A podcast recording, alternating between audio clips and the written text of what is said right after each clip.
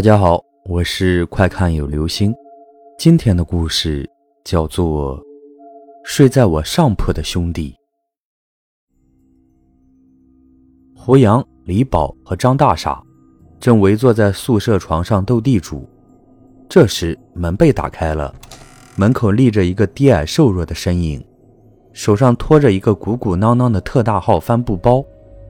床上的三个人都放下手里的牌。面面相觑，胡杨率先问道：“你谁啊？”门口那个人声音嘶哑的说道：“我叫谷小蹦，听说你们这间宿舍有个空铺，我以后就搬到这里住了。”三个人有些不悦，毕竟三个人共享了半年的空间，以后要四个人住了，换谁都会心里不舒服。那，你去住那个上铺吧。张大傻声如洪钟的对谷小蹦说道：“我能不能不住上铺啊？你们谁住下铺的，能不能跟我换一下？我晚上睡觉不老实，我怕半夜翻身掉下来。”谷小蹦央求他们三个人，三个人扭过头，捡起了牌，继续斗地主，仿佛都没听到刚刚谷小蹦的话似的。喂，我真的怕摔下来啊！我能不能睡下铺啊？谷小蹦走到跟前，又大声地对着他们说了一遍。三个人依旧打牌。小蹦叹了口气，只得作罢。他走过去，把被褥连同那个扎眼的大帆布包一起放到了胡杨的上铺。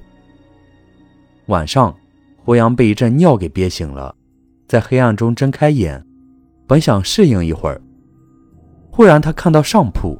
探着一个黑乎乎的头，胡杨躺着，浑身一个机灵，汗毛唰的一下子就立了起来。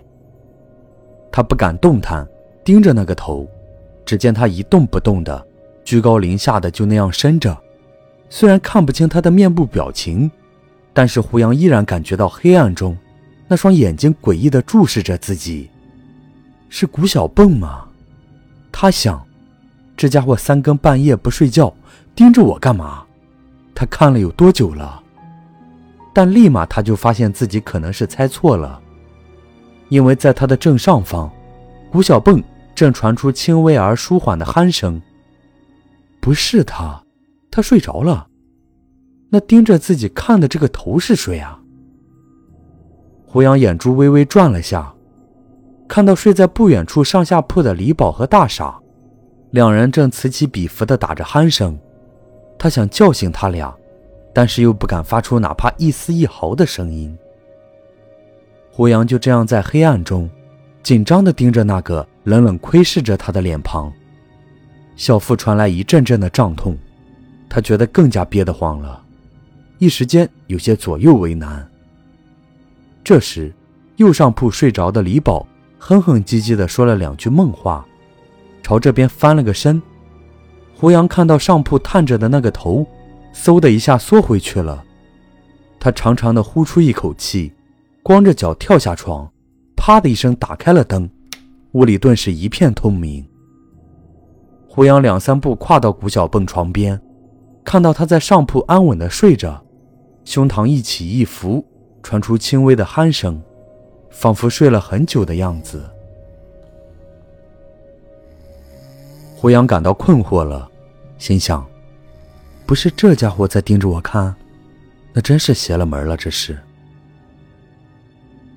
接下来后半夜，胡杨就这样紧张地躺在床上，盯着上铺的方向，而那个上铺偷窥的头颅也没有再出现。第二天刚起床，胡杨就笑眯眯地对小蹦说：“哎，兄弟。”昨天晚上在上铺睡得咋样啊？我发现现在睡下铺老是失眠，要不我跟你换下铺吧？我睡上铺试试看，还能不能睡得着？你来下铺好不好，兄弟？小蹦考虑了一会儿，终于开口说道：“那好吧。”胡杨高兴地低呼一声，屁颠屁颠的要帮小蹦把铺上的东西搬下来。哎，等下。那个帆布包你别动啊，家乡带来的东西弄碎可不好，我自己来就行。”小蹦说道。上午宿舍没人的时候，小蹦拿着那个丑陋的大帆布包来到学校的垃圾场，看四下里无人，他飞快地从里面掏出一个美发店常用的人头模型，将它远远地抛了出去。好了，这就是今天的故事。睡在我上铺的兄弟。